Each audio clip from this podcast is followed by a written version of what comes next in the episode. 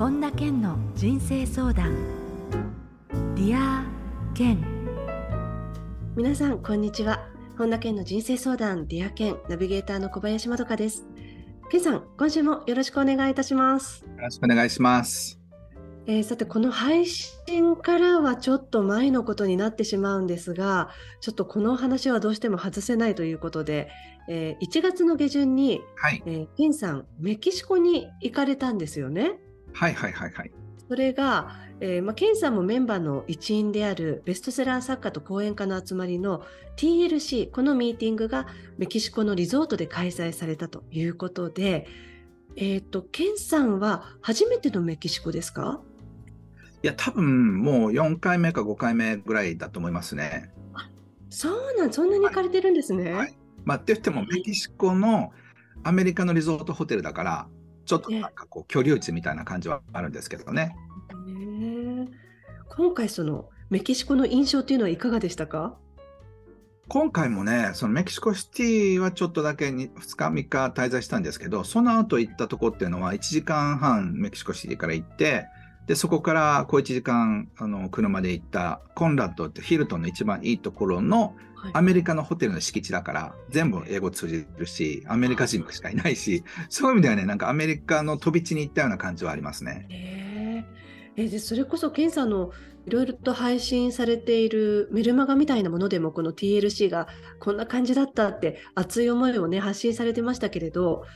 こう TLC のミーティングっていうのは、具体的にどういうことされてるんですか？そうそう、これね、ちょっと見せようと思って、今ここに用意してたんです。これがね。のね、方はぜひ。そうそうキャップ？このキャップ。はい。あの、すごい売れてないおじさんのとこで買ったんですけど、500円ぐらいだったかな？うん、そのそばにちっちゃい女の子がいて、これ売れてないとこの子がご飯食べれないじゃないかっていうの ので、ついつい買ってお釣りをいらないって言っちゃったんですけど。情にほだされちゃったんですね。そうかわいそうすぎてね。そう。で、これがですね、えっと、TLC のこういうマニュアルが、えー、出るんですけど、で、これが、そのスケジュールが毎日こういうふうに来るんですよね。で、その、大体午前中はいろいろそういうセミナーがあって、で、その後は、えー、午後はゲームとか、あるいはそのみんなでプールサイドでダラダラダベルとか書いたんですよ。まあ言ってみれば、こう、なんて言うんでしょう。最新のそのいろんな専門家の人たちが有名な博士とかそういう人たちが多いんですが、こういうゲストスピーカーの人たちの話を聞きつつ、みんなで会員でいろいろ盛り上がるみたいな、そういう感じのとこなんですね。あの今回、リン・ロビンソンさんも登壇されたって、書いてますね。ねリン・ロビンソンじゃリン・ツイストの方なんですね。ツイストさん、あリン・ロビンソンさんは直感能力者。リン・ツイストさんは実業家で、起業家で、コメティライフって何かにコミットした人生っていうそういうタイトルでね講演されたんですけど本当に感動的にみんな泣いてましたね。へケンさんもそういうこう自分の中のこう感情の蓋が開くっていうようなシーンはあったんですか今回？いやもうそれはありますよ。そういうこういろんな分野でやっぱりずっと30年40年一流でやり続けてる人たちってやっぱりなんかこうその分野に対しての何て言うんでしょうねある意味魂をこう捧げたみたいなところがあってっぱそういう生き方してる人たちはすごい素敵ですよね。うん、えー、でもそんな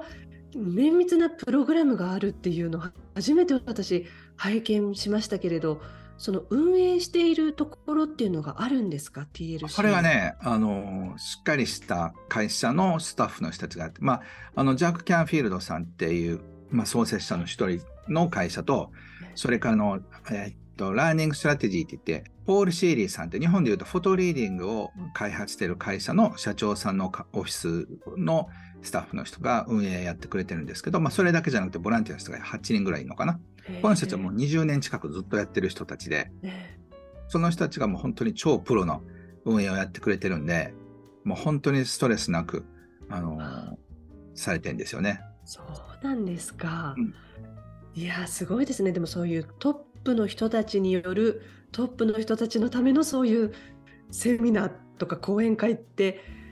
すごい熱量でしょうねまた会場が。まあそれはね熱量というよりは意外とみんな半ズボンで T シャツでダラダラしながら でもねやっぱり来る質問とかすごくこう面白いし、まあ、今回のテーマで一番盛り上がったのはやっぱり AI ですよね。AI がどういうふうに僕たちの生き方を変えるのかっていう、もう世界の頭脳が語り合うから、それはやっぱり面白かったですね。えー、うわあ面白そうなんかまだそんなに世に出てないいろんなこともそういうところだと知ることができるんでしょうね。そうなんですよ。実際にそういうのを開発してる人とかが来るから、わあだから面白いですよね。すごい。いやなんか今までとまた違った角度での TLC のどういうことがなされているのかってお話聞けてリスナーの方もへーって思ってる方多いんじゃないかなって思いますけれども。そうですね。ねはい。そんな感じのことをやっております。だから本当にありがたいのは、そういう4日間で、世界のその一線で何が起きてるのかっていう、まあ、地のね、巨人たちが集まるわけだから、うんその人たちがそういったことをどう捉えるのかっていうのを横で見て、ああ、そうなのかっていう、あの、ディスカッショングループがこう10個ぐらいあったりとかするんですけど、で、そこにがっつり入る人と、こう僕みたいにいろんなところ飛びあるバタフライっていう人人がいるんですよね。で、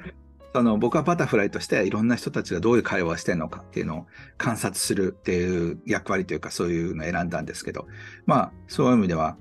すごく知的に刺激を受けますよね。すごい。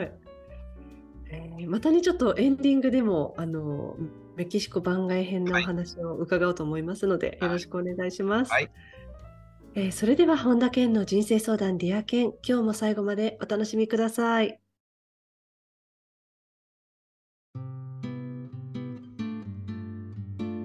本田健の人生相談 Dear Ken続いては人生相談のコーナーです。このコーナーではリスナーの方からいただいた質問に健さんに立体話法でお答えしていただきます。まずはラジオネームおしるこさん。健さんこんにちは。こんにちは。えー頑張って大変そうな友達に頑張りすぎなくていいよ。大丈夫って言い過ぎない方がいいよと声をかけたりしますが、自分も本当は大丈夫じゃない状況で大丈夫ですと言ってしまうので説得力がありません。相手を慰める前にまず自分も説得力がある人間になりたいと思っています。頑張りすぎな性格をやめてもっとリラックスできるようになるためにはどうしたらいいのでしょうか？でもこの、あの、おしるこさん自体が、頑張りすぎない性格をやめてリラックスするためにどう努力すればいいですか？っていうことを聞いてる感じですね。そうですよね。まず自分がっていうことですからね。そうそう。だから、やっぱりね、そうやって真面目な人はすごく辛くなっちゃうんですよね。うんうんだからあの自分が頑張らなくても世界は崩壊しないっていうふうに思えたらまた違うでしょうし、まあ、いろんなことができなくてもなんとかなる。例えば昔夏休みの宿題が出せないともうなんか世界が終わるみたいな気持ちになったことってあると思うんですけど僕もあの24時間テレビを見ながら半泣きになったことをけど でもね別に宿題ができなかったから受験に落ちたからって言って人生終わりじゃないんですよね。うんなのでそういう意味ではその何かうまくいかないことがあったからって言って人生終わりではないっていうことが分かれば実はたくさんの道があるだけでこの道が閉ざされたら終わりっていうことではないっていうことにもっと気づけると思うんですよ。うんそうするとねその頑張るっていうのはなんかそこを頑張らないと人生終わっちゃうじゃないけどそういうふうな気持ちになるから頑張るんですよね。うんでも自分が面白いっていうか楽しいっていうことを突き詰めていこうっていうふうな中には頑張りっていうのがないんですよ。うんだから自分が最終的にどっちの人生を選びたいのかっていう選択の問題になってくるんですよね。はいやらなくちゃいけないから自分をこう叩きながら頑張っていく人と、自分が面白いなと思う道を追いかけていく人との2つしかないんですよ。うんで、それはね、全く違う人生だから。だから、エンジンを積み替えるぐらいのことをしないと、自分の好きなことをやっていくっていうのと頑張るっていう人生は全く違う種類なんですよね。そのエンジンをガラッと積み替えたことのある人っていうのは、ケンさんは近くてご覧になったことありますか？あ、もちろんたくさん見たことありますよ。でもね、その、すごくね、違和感があるというか、うわ、自分じゃないなっていうか、もうそんないい加減な自分が許せないって気持ちになるんですよ。えなぜかというと、なんか100ある to-do リストがあったら、全部やって初めて生き残れるっていうかね、っていう感覚から、自分がやりたいことを足していく、 to-do リストを自分で作っていって、それを消していく生き方ってもう全然真逆なんですよね。うんだからそういう意味では自分が to-do リストを作っていって、これはっていうことをやって失敗するけどまた新しい to-do リストを作っていくっていう生き方にするためには、やっぱりこう何かをやらされてるとかっていうところとは違う生き方をしないと、そこには進めないってことですよね。うん、そうですね。ただただ気が抜けばいいですかっていうのって実は難しくて、うん、なぜその、そもそも頑張る生き方になってしまったかっていうと、 ToDo リストがあって、それをやらないと、なんか死ななくちゃいけないみたいな、そういう切迫した人生になってしまってるってことなんですよ。うん、で、それをカメラを引いて、そんなことしなくてもいろいろ人生って楽しいんだよっていうことが分かってくると、もっと違うものが見えてきますよね。そうするとそれまでいかに自分が頑張ってきたんだなっていうのがこう分かるとなんか泣けてきちゃいそうな感じですよね。うん。で、そういったことも含めて、そうやって人生のね、やり方とか生き方を切り替えようってなるといいでしょうね。うんそうですね。でもこの方はそれこそそういうご自身ですごく俯瞰でご覧になって分かってるっていう部分では私すごいなって思いながら読んでたんですけれどね。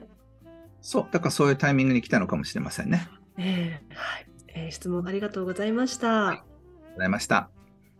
続いてラジオネームエレファントさんです。ケンさんこんにちは。こんにちは。私の母親は昔からまずは自分でやってみようというような気持ちがなくイライラしてしまいます例えば機械の使い方で目の前の説明書も見ずまだ触ってもいない状況で他のことをしている私にこれどうするの？と聞いてきます一度まず自分でやってみてわからなかったら聞いてほしいと言うと傷ついたのかショックを受けてただ謝って改善するわけでもなくもっとイライラしてしまう自分がいます他のことで指摘しても同じ感じもっと母に優しくなれればと思いますが、人間的に合わないんだとまで思うこともあります。そんな親とうまく付き合っていくにはどうしたらいいでしょうか。なんかこうパターンになっちゃってる感じなんですかね。そうですね。まあそういうふうな人の場合にはね、この人は5歳だと思えばいいんですよ。えもう5歳なんだから、これどうしたらいいのって聞くのは当然でしょ？えうんうん。だから、体は65歳かもしれないけど、精神年齢は5歳なんだから、あの、これ分からなくなっちゃったりとか、そう説明書が難しいっていうのを5歳の子が聞いてきたら多分優しく答えてあげると思うんですよ。でもそれがやっぱりこうパッて見た時にその自分の母親の顔があるとこうなかなかそういう天使のような心でいるのも難しくなっちゃうんじゃないですか？エレファントさんにしたら。だから天使にならなくても別にいいんですよ。この人は5歳なんだっていうふうに思えば、5歳だったら仕方ないなって思いますよね。はいはい。じゃあまずはそこですか？別にそのだからといって気持ちを優しく持ってとかじゃなくてまずは相手は5歳なんだっていうフィルターで通して見てみる。うん。そしてできないとか言うと、あ、もう5歳だからそれは仕方ないなっていうふうに思えるはずなんですよ。えだからお母さんとのやりとりとかいろいろで、まあもちろんしっかりしてるところもあるかもしれませんけど、なんかそういう、こう、例えば電化製品とかになったら急に5歳になっちゃう人っているんですよね。え はいはいだから、電化製品で、これ、あの、旦那さんが家事になったら急にできなくなった時にイライラするっていう時に、あ、家事は5歳なんだっていうふうに思ったら優しくできますよね。まあ度合いにもよりますけどねケンさん。そうそう。だから、それをガッとこう、ハードルを下げてあげられるかどうかっていうので、ねこれだけできて当然だろうっていうふうな基準は人によって違うわけですよ。はいはい。例えば他のことだったらこれだけやって当然だろうとか、仕事だったらこれだけやって当然だろうっていうふうになったら、相手を批判する材料にしかなりませんよね。はい。だからその時に、まあ、5歳を極端にしても、相手は13歳なんだから、ハンディを上げなくちゃなっていうふうに思えないと、うんなんでこんなこともできないんだっていうふうに思ってしまうと、自分が辛くなってしまうわけですよね。うんだから、ハードルを上げて自分が辛くなるか、5歳だと思って自分が楽になるかっていう選択の話をしてるんですよ。まあそう考えると自分が辛くなっちゃうよりはまあそっかっていうふうに思える方が自分に優しいですよね。そう。だから、まあ、一つはお母さんと全く縁を切りたいっていうのであれば、それは一つの方法ですよね。でも多分それはしたくないと思うんですよ。うんそうすると、5歳のお母さんと心穏やかにいるためには、あこの人はこういうことに関しては5歳なんだっていうふうに思ったら、心は穏やかになるはずです。なので、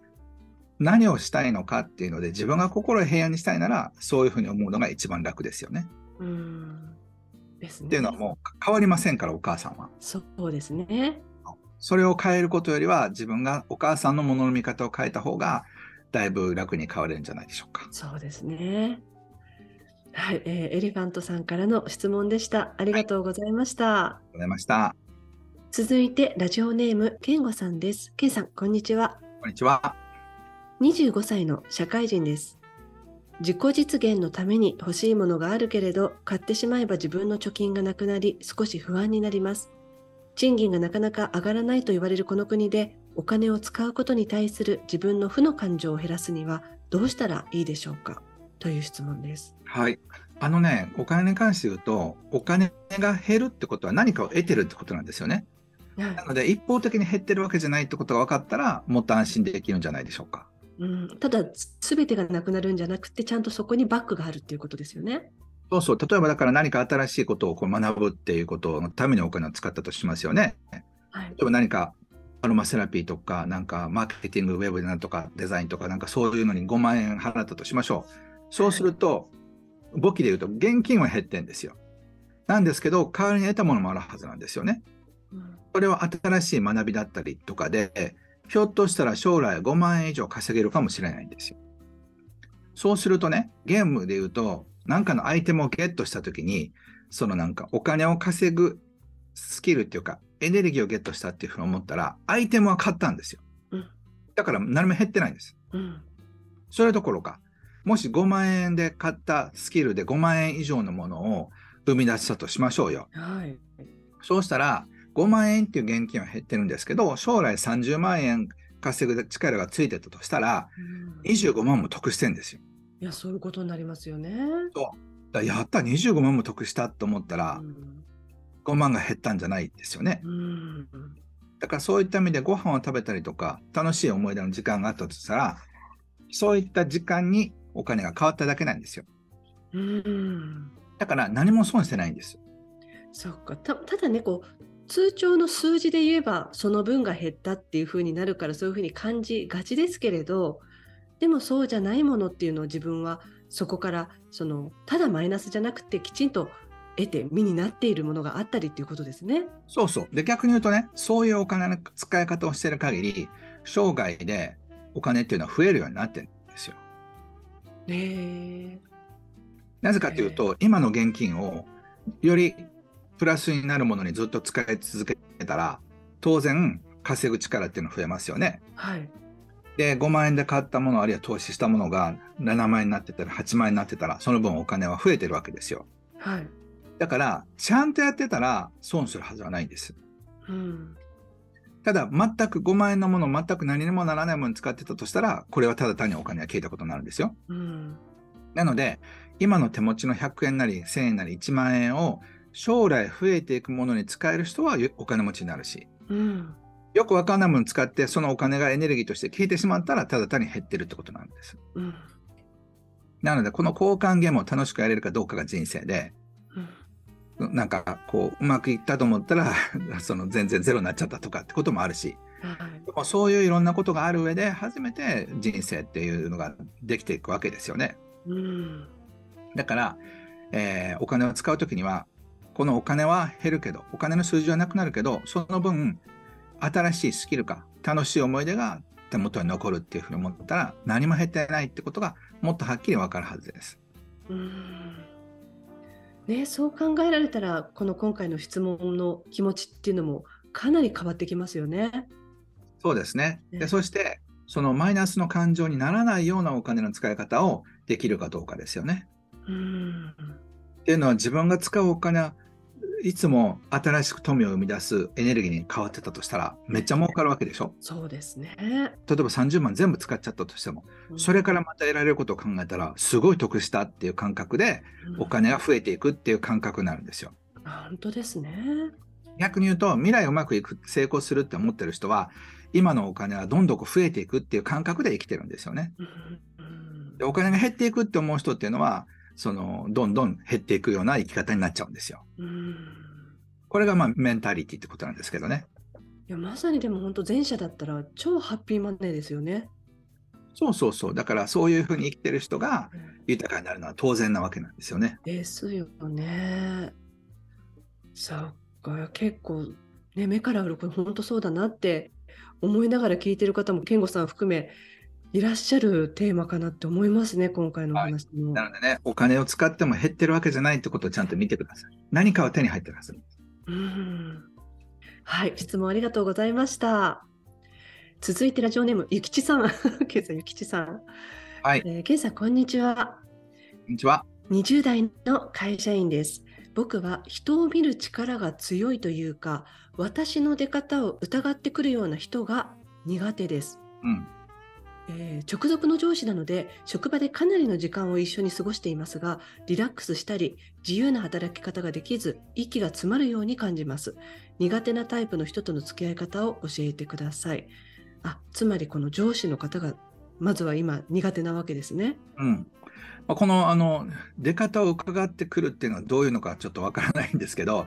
まあ、うん。苦手な人っていうことで、あの、くくると、結局自分がね、こういうふうに思われてるんじゃないかとか、チェックされてるんじゃないかって思うときには、相手が実はチェックしてないかもしれないんですよ。はい例えば、自分のファッションチェックしてくる女子社員が嫌だとかっていうふうになってたとしましょうよ。そうしたら結局、その人は自分のことをファッション的にチェックしてるかどうかはわからないんですけど、そうされてる感じがするっていうことが嫌だとしますよね。はいそうすると、例えば、相手が自分を伺った時に、自分がうまくいってると思ったら何とでもないはずなんですよ。うんただただ評価されてるなと思うだけで。うんただ、自分が評価されてないなっていうふうに感じてたとしたら、自分の中で、あ、そうかそうか、自分は評価されてないっていうふうに感じてるんだなっていうふうなことが分かってくるわけですよね。うんで、そうやって考えていくと、自分が相手に対して、いつも評価されてないっていうふうな思いが、上司の目つきとかやり取りで感じてしまうってことなんですよ。うんそれが分かってくると、上司は全く関係ないってことが分かりますよね。そうですね自分の心ですよね、そうそうそう。で、そうなってくると別に苦手とかそうじゃなくて、自分がこう判断されたら嫌だっていうことが、その人の存在によってあぶり出されただけで、はいその思いは自分の中にあるわけですよ。ええだからそれをチェックして、まあ手放したければ手放すだけでいいわけですよね。そうすると、例えば今回の方の場合だったら、そんなにこう、あやっぱりこうなんか、鋭いとこついてきて、なんか自分の出方、なんか伺ってるなっていう部分はちょっと一回置いてみると、全然違った見え方がするかもしれないですよね、その上司に対して。別にね、全然伺ってたわけでも何でもなかったりもするんですよ。うん。自分がチェックされて嫌だなと思っただけでね。ええいやなんか世の中の人間関係ってでも大体がこういう自分の思い込みでスタートして続いてるような感じしますよね。そうそう。だから実はじっくり話す機会があったら全然自分の誤解だったってことも多分7割、8割多いんじゃないでしょうかね。かもしれないですよね。本当でもそれがそういう意味で本当にお互いがそういうものの誤解が解けてきちんと対峙できたらものすごく自分の中のストレスもなくなるし相手に対してもこう素直に受け入れたりってできそうですねそういうものがなくなれば。はい。そういうふうに考えてみてください。はい、えーということでゆきちさんからの質問でした。ありがとうございました。ました。以上人生相談のコーナーでした。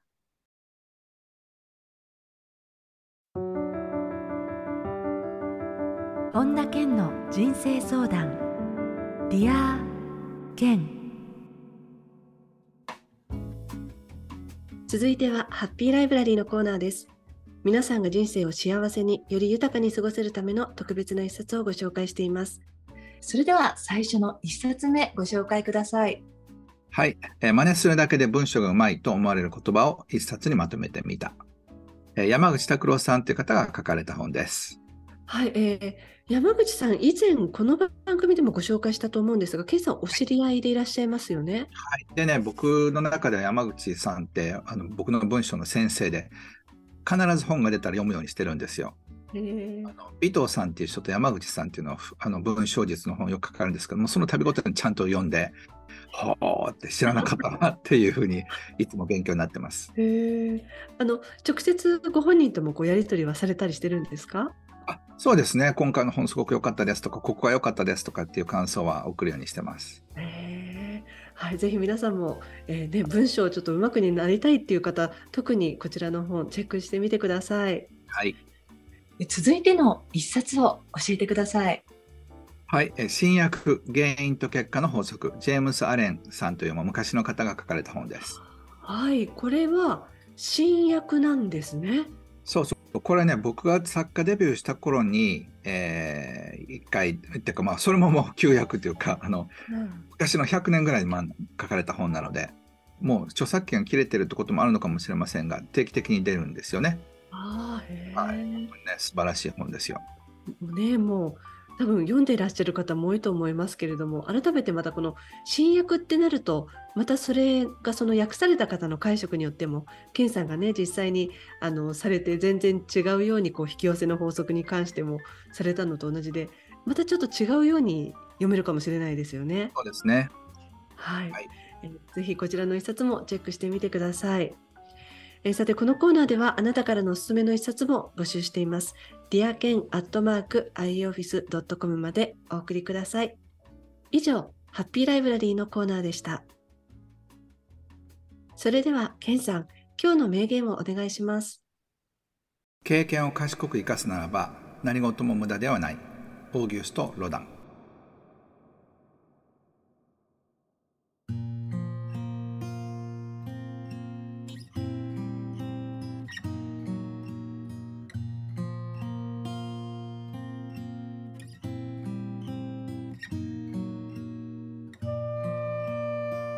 本田健の人生相談ディア健いかがでしたでしょうか？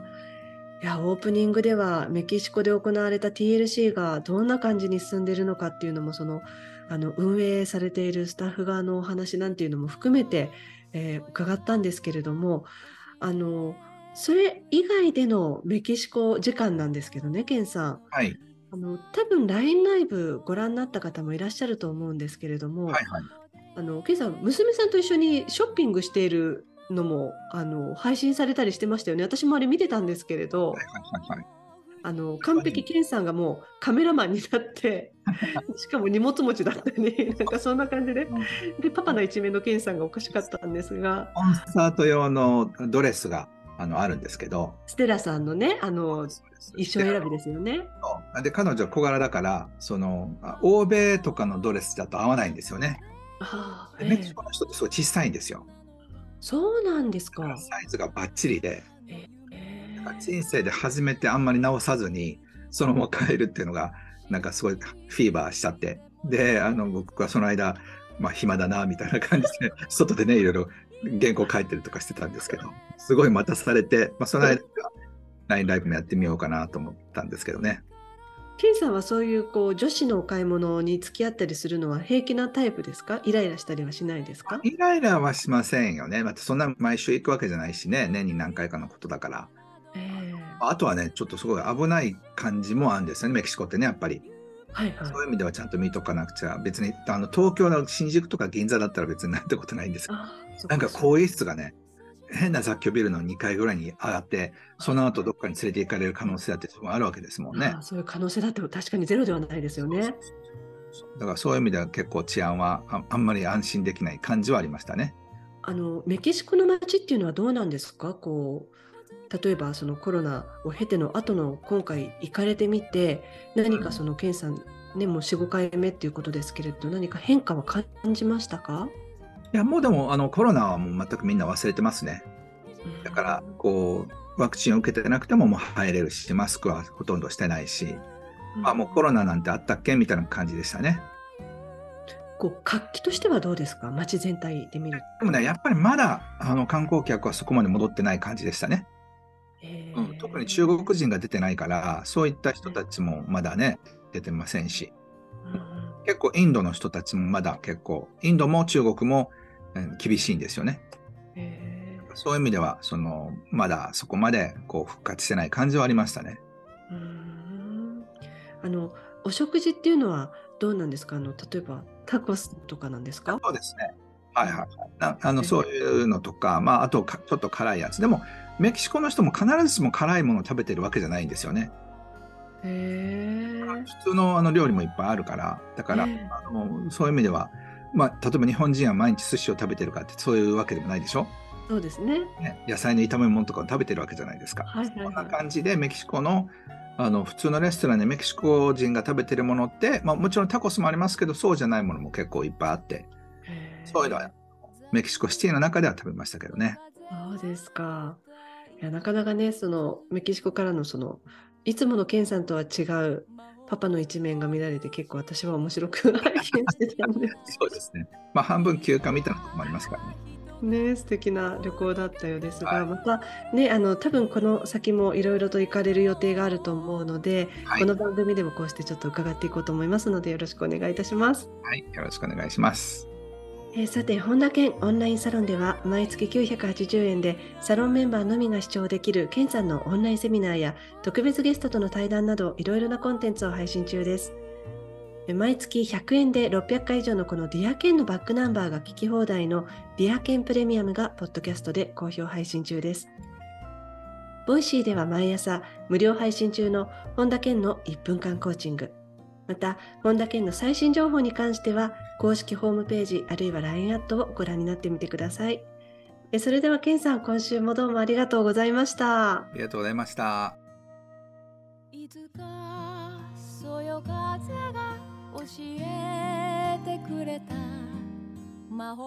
最後に本田健セミナーに関するお知らせです3月18日土曜日潜在意識にミリオネアメンタリティをインプットする方法が開催されます。詳しくは本田健公式ホームページよりご確認ください。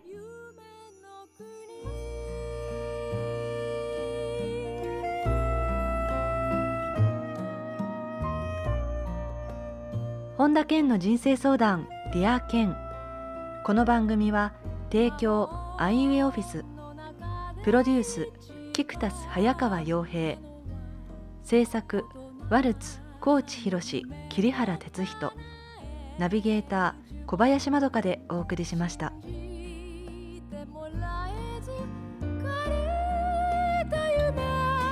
生き返らせるのは楽じゃ